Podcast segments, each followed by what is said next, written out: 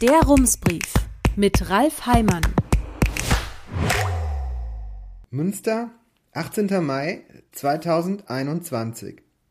Als Matthias Kersting im Januar nach nur vier Monaten als Ratsfraktionschef der SPD zurücktrat, erklärte er, warum er auch ohne das Amt in der Politik bleiben wolle. Er sei auf dem Weg gewesen, alles aufzugeben, schrieb er, doch es habe viele positive Rückmeldungen und Bitten gegeben, er möge das Mandat doch behalten, daher werde er das nun machen. Zitat, ich glaube, ich stehe da gegenüber den Menschen in Gremmendorf in der Pflicht, schrieb er. Das ist knapp vier Monate her. Am Montagmorgen um 11 Uhr ist Matthias Kersting aus der SPD ausgetreten. Das steht im ersten Satz seines Schreibens, das er an den Oberbürgermeister, die SPD, die CDU sowie die jeweiligen Fraktionen geschickt hat. Im zweiten Satz beantragt Kersting die Mitgliedschaft in der CDU. Im dritten steht, sein Mandat werde er behalten. Das bedeutet, das Ratsbündnis aus Grünen, SPD und Volt verliert die Stimme, die es zur Mehrheit gemacht hatte. Allein kann das Bündnis damit keine Entscheidungen mehr treffen und wenn man am Montagnachmittag Menschen fragt, ob Kersting mit diesem Schritt seiner Verpflichtung entspricht, fallen die Antworten aus der SPD sehr eindeutig aus. Ein langjähriges Mitglied der Partei schreibt, ich bin wirklich fassungslos. Wie kann man sich über die Liste einer Partei wählen lassen und dann die Fraktion wechseln? Wenn er seinen Wahlbezirk gewonnen hätte, wäre das was anderes. Hat er aber nicht. Mandat zurückgeben und jemanden nachrücken lassen wäre demokratisch okay, aber so unfucking fassbar. Verachtung. So klingt es bei vielen. Es fällt oft das Wort Enttäuschung, der Schritt sei irritierend gewesen oder nicht nachvollziehbar und so ähnlich sagt es am Abend auch SPD-Fraktionschef Marius Herwig in einer Pause der Fraktionssitzung am Telefon. Zitat ich bin sehr enttäuscht von diesem Schritt und ich erwarte, dass Matthias Kersting sein Ratsmandat abgibt, damit wir es neu besetzen können. Das wird wohl nicht passieren. Und nicht nur das. Kersting hat auch noch andere Posten, die er nun zur CDU mitnehmen wird. Er ist Mitglied in acht Aufsichtsräten, unter anderem in dem der Wirtschaftsförderung Münster, dem vom Flughafen Münster-Osnabrück und dem der Gesellschaft Convoy, die sich um den Umbau der Oxford und der York-Kaserne zu Wohngebieten kümmert. Dazu ist Kersting Mitglied im Fachbeirat des Gewerbeparks Loddenheide. Er ist Vorsitzender des Ausschusses für Wohnen, Liegenschaften, Finanzen und Wirtschaft sowie Mitglied im Rechnungsprüfungsausschuss und im Hauptausschuss. Und welche komplizierten Folgen sein Wechsel hat, wird sich schon morgen Abend zeigen, wenn der kleinere Hauptausschuss wegen der Pandemie anstelle des Großen Rates tagt. Matthias Kersting hat am Montag angekündigt, nicht an der Sitzung teilzunehmen. Vertreten wird ihn seine gewählte Stellvertreterin Lia Kirsch von der SPD. Und weil nicht die Parteien in den Ausschuss gewählt wurden, sondern Personen, wird das wohl auch in Zukunft so bleiben. Fällt der CDU-Mann aus, springt die SPD ein. Es wird noch etwas absurder. Wenn die SPD könnte, würde sie Kersting natürlich abberufen. Aber das müsste der Rat einstimmig entscheiden. Kersting könnte das also einfach verhindern, indem er selbst dagegen stimmt. Ähnlich schwer ist die Abberufung auch aus den Aufsichtsräten. Auf die Frage, wie genau die SPD nun mit dieser Situation umgehen wird, hatte Marius Herwig am Montagabend noch keine Antwort. Das sind die praktischen Folgen, aber was sind die Gründe? In seinem Brief an den Oberbürgermeister und die beiden Parteien schreibt Kersting, viele Ziele, für die die SPD und ich bei der Kommunalwahl 2020 geworben haben, werden von der Volkspartei CDU heute konsequenter vertreten. Als Beispiel nennt er zum einen die Verkehrswende, Zitat, eine Verbotspolitik mit dem Feindbild Auto reicht nicht aus, schreibt er. Die Verkehrspolitik sei auch eine soziale Frage, man müsse gewährleisten, dass Menschen, die in Münster oder dem Münsterland arbeiten, die Stadt auch erreichen können. Was ist dran? Im Prinzip sind SPD und CDU sich in einem Punkt einig. Es wäre besser, wenn weniger Autos in der Innenstadt fahren und parken würden. Nicht ganz so einig sind die Parteien sich in der Frage, wie wenige Autos es am Ende sein sollen und auf welchem Weg man das Ziel am besten erreichen kann. Das Rathausbündnis nennt sich progressiv und das meint zum einen fortschrittlich in der Mathematik beschreibt das Wort aber auch eine Steigung, die nicht langsam immer größer wird, sondern schon zu Beginn sehr steil ist und immer steiler wird. Das Bündnis hat schon zu Beginn sehr deutlich gemacht, wir wollen keine lauen Kompromisse, es soll von Anfang an steil nach oben gehen. In einem Entwurf des Koalitionsvertrags stand sehr weit vorne, dass die Autos möglichst schnell aus der Innenstadt verschwinden sollen. Die westfälischen Nachrichten titelten panisch Grüne fordern alle Parkplätze weg. Dass es zu dieser Schlagzeile kam, liegt zum einen daran, dass die westfälischen Nachrichten sich selbst im Wort progressiv wohl nicht wiederfinden dürften und nun schon seit Monaten gegen diese Art der Politik anschreiben, aber es war vor allem ein Fehler des Bündnisses selbst, das den politischen Gegnern, in diesem Fall der CDU und der FDP, eine gute Vorlage lieferte, um den Verdacht zu belegen, dass hier ohne Rücksicht auf Verluste ein politisches Ideal durchgesetzt werden soll. In der später veröffentlichten Version des Koalitionspapiers klang alles etwas moderater. Das war der Vertrag, den Matthias Kersting für die CDU noch verhandelt hatte. Kurz darauf trat er als Fraktionsvorsitzender zurück, weil er mit dem Ergebnis offenbar doch nicht zufrieden war. Schaut man in das Wahlprogramm der SPD, das Kersting mitgeschrieben hatte, fällt aber auf, dass es im Abschnitt zur autofreien Innenstadt viele Ähnlichkeiten gibt. Dort heißt es, Zitat, wir werden in der nächsten Wahlperiode innerhalb des Promenadenrings alle Nebenstraßen konsequent für den Durchgangs- und Parksuchverkehr schließen und zu Anwohnerinnenstraßen machen. Wir werden den Domplatz, die Königstraße und die Pferdegasse im Jahr 2021 autofrei machen. Das Parkhaus in den Arkaden solle zu einem Fahrradparkhaus werden. So geht es weiter. In dieser Passage steht auch ein Satz, der es nicht in den Koalitionsvertrag geschafft hat. Zitat, die vorhandenen Parkhäuser bleiben auf den Hauptachsen erreichbar. Von ihnen aus kann jeder Punkt der Altstadt in 300 Metern erreicht werden. Ginge es nach dem Wahlprogramm der SPD, hätten die Innenstadtparkhäuser eine Zukunft. Aber ist das ein Punkt, der zu so einem großen Riss führen kann, dass jemand nach 19 Jahren sein Parteibuch zurückgibt? In der SPD können viele darin keine schlüssige Begründung erkennen. Fraktionschef Herwig sagt, er könne die inhaltlichen Gründe nicht nachvollziehen. Das kann natürlich auch daran liegen, dass das, was Kersting in seinem Brief schreibt, im Kern die konservative Kritik an der linken Verkehrspolitik ist. In wenigen Worten zusammengefasst, richtige Richtung, aber zu schnell, zu überstürzt, zu wenig behutsam. Das linke Bündnis würde nun noch ergänzen, zu sehr an den Interessen von privilegierten und bequemen AutofahrerInnen interessiert, aber das sind eben die unterschiedlichen Perspektiven. Matthias Kersting könnte das alles noch etwas genauer erklären, aber er möchte sein Schreiben nicht kommentieren. Er habe seine Gründe dargelegt, aber es solle nicht der Eindruck entstehen, er wolle nachtreten, sagt er am Telefon.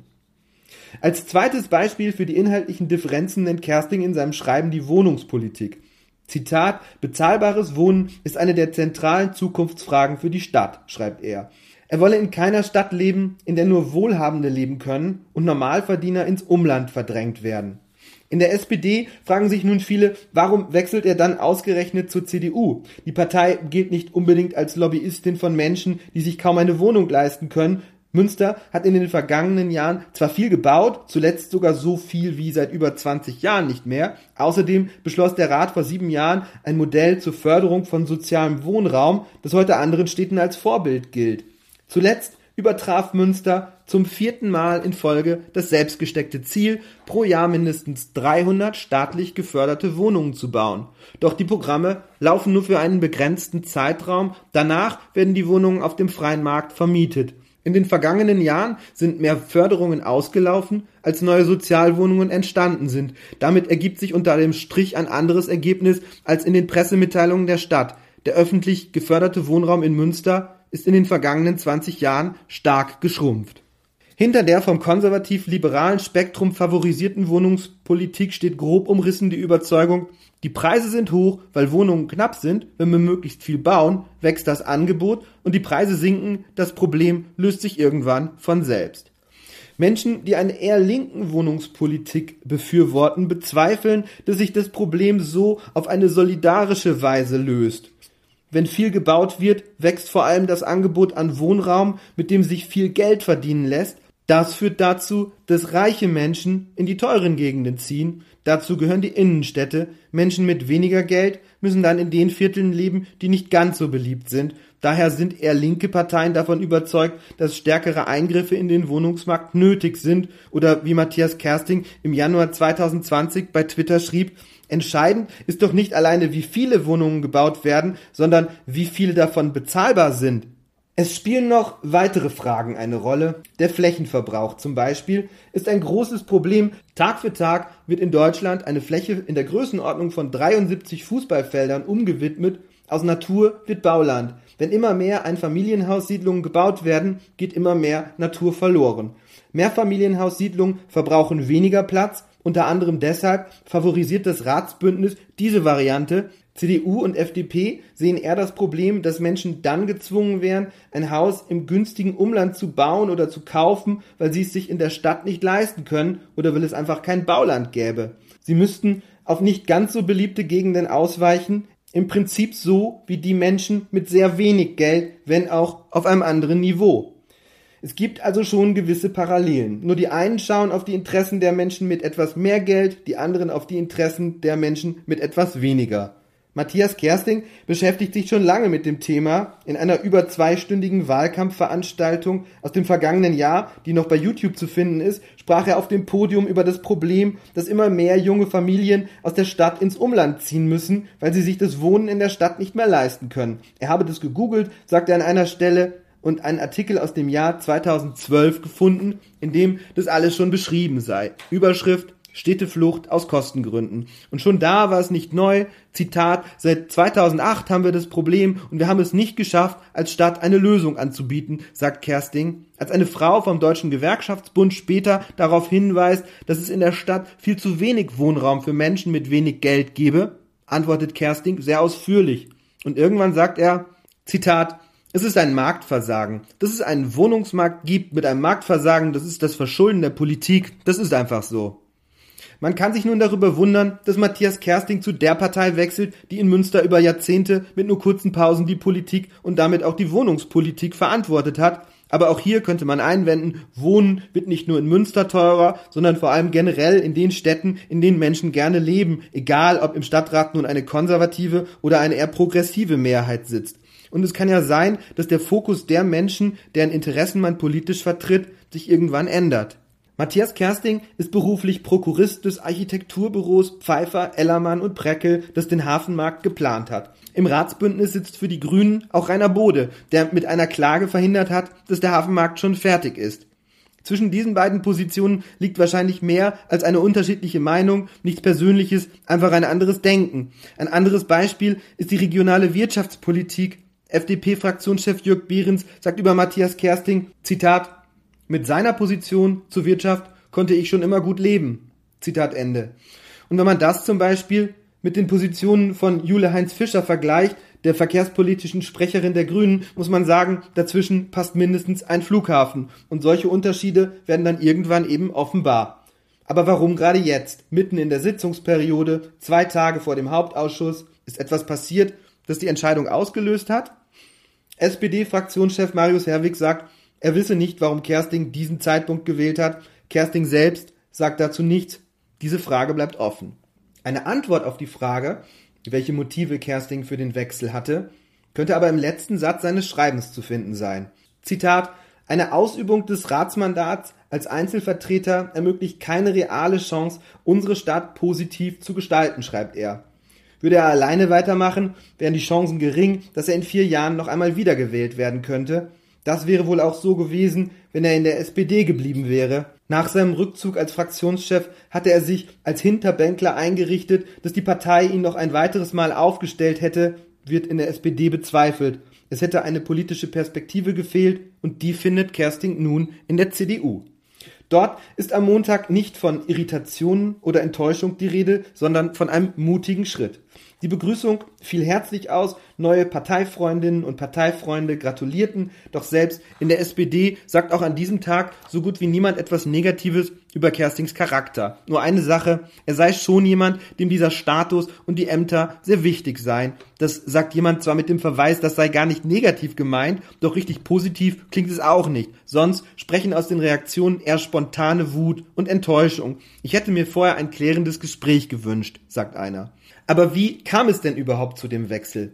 Kam der Mitgliedsantrag überraschend bei der CDU an oder hatte es schon vorher lange Gespräche gegeben? Zitat, wir haben natürlich vorher miteinander telefoniert, viel miteinander gesprochen, sagt Fraktionschef Stefan Weber. Und ist schon klar, welche Aufgaben Kersting in der neuen Fraktion bekommen wird? Welche Ämter? Zitat, nein, das ist alles noch viel zu früh, sagt Weber. Zunächst hat Kersting nun Gaststatus in der Fraktion. Bis die Partei über den Mitgliedsantrag entschieden hat, werden noch einige Tage vergehen, vielleicht Wochen. Aber nach Pfingsten wird Kersting bei der ersten Fraktionssitzung dabei sein, unabhängig davon, wie sein Status dann aussieht. Die interessanteste Frage ist, was der Wechsel nun für das Ratsbündnis aus Grünen, SPD und Volt bedeutet. In der Hauptausschusssitzung morgen wäre das Bündnis noch nicht auf Stimmen aus anderen Parteien angewiesen, weil die SPD die Vertreterin von Matthias Kersting in den Ausschuss schickt. Doch dass sich etwas verändert hat, haben die anderen Parteien schon wahrgenommen. Die ÖDP, die Partei und der parteilose Georgios Zakalidis haben sich am Montagabend getroffen, um darüber zu sprechen, wie es nun weitergehen könnte. Für sie ergibt sich durch den Wechsel eine gute Position. Bislang haben sie das Bündnis in so gut wie allen wichtigen Fragen unterstützt, ohne dass ihre Stimmen nötig gewesen wären. In Zukunft wird es anders sein. Georgios Zakalidis sagt am Dienstagmorgen, das merke er schon daran, dass bei ihm mehrere Änderungsanträge angekommen seien, zusammen mit der Frage, ob er sie nicht zusammen mit dem Ratsbündnis stellen wolle. Zitat, wir werden eine progressive Politik unterstützen, aber wir wollen auch einen politisch respektvollen und wertschätzenden Umgang, sagt Zakalidis. Und wie könnte diese Wertschätzung aussehen? Da hätte Zakalidis schon eine Idee. Zitat, nehme das Flyover-Projekt, sagt er. Es geht hier um 10 Millionen Euro Steuergeld. Die Brücke bringt uns beim Ziel Klimaneutralität kein Stück weiter. Wir und ein großer Teil der Bevölkerung wollen sie nicht. Es wäre ein Zeichen, wenn die Koalition sagt, wir bauen sie nicht. Ein so deutliches Signal, wie Zakalidis es sich wünscht, wird es aber nicht geben. Also kein klares Nein zum Flyover. Das Bündnis will zuallererst ein Gesamtkonzept, das die Verkehrsprobleme an dieser Stelle löst. Ohne das keine Fahrradbrücke. So ist es am Abend zu hören. Das bedeutet wohl, wenn das Gesamtkonzept gut ist, dann kann es auch sein, dass die Fahrradbrücke drin vorkommt. Bei anderen Themen könnte das Bündnis sich mit anderen Parteien zusammentun, zum Beispiel mit der Linken. Dort sieht man durchaus Schnittmengen, vor allem in der Verkehrspolitik, wenn auch nicht beim Flyover. Den werde man ablehnen, sagt Fraktionssprecher Ulrich Toden. Grundsätzlich sei man sich in der Verkehrspolitik aber einig. Zitat, wir brauchen eine ökologische Verkehrswende, sagt Toden. Nur im Unterschied zu den Grünen setze seine Partei nicht nur auf den Radverkehr, sondern auch auf öffentlichen Personennahverkehr und da sei sein Eindruck, dass sich durchaus schon etwas bewegt habe. Eine andere Möglichkeit wäre, bei einzelnen Themen zusammen mit der FDP abzustimmen. Fraktionschef Jörg Behrens sieht in dem Parteiwechsel von Matthias Kersting jedenfalls zunächst eine gute Nachricht. Zitat, in der Summe wird es dadurch spannender, sagt er. Inhalte und Themen rückten so wieder in den Vordergrund, man müsse sich Gedanken machen und vielleicht noch etwas ideenreicher sein, um Mehrheiten zu finden. Themen, bei denen er sich eine Zusammenarbeit vorstellen kann, wären zum Beispiel die Corona-Folgen. Wessen Bedürfnisse sind jetzt wichtig? Darüber müsse man sicher noch reden. Wahrscheinlicher ist allerdings, dass das Rathausbündnis sich eher in die andere Richtung orientieren wird und dann ergäbe sich eine Situation, die auch ein bisschen paradox erscheint. Matthias Kersting hat die Koalition verlassen, weil ihm das Bündnis anscheinend doch etwas zu weit auf der linken Seite steht. Und um seinen Weggang zu kompensieren, müsste die Koalition noch ein bisschen weiter nach links rücken, um ÖDP, Partei und Georgios Zakalidis etwas entgegenzukommen, zum Beispiel bei der Verkehrswende. Noch absurder könnte es eigentlich nur werden, wenn das Bündnis am Ende doch noch platzt und Schwarz-Grün sich wieder zusammenfindet. Dann würde nichts mehr von dem umgesetzt, was Matthias Kersting im vergangenen Jahr ins SPD-Wahlprogramm geschrieben hat, aber er säße wieder in einem Bündnis mit Rainer Bode. Herzliche Grüße, Ralf Heimann. Rums, neuer Journalismus für Münster. Jetzt abonnieren. rums.ms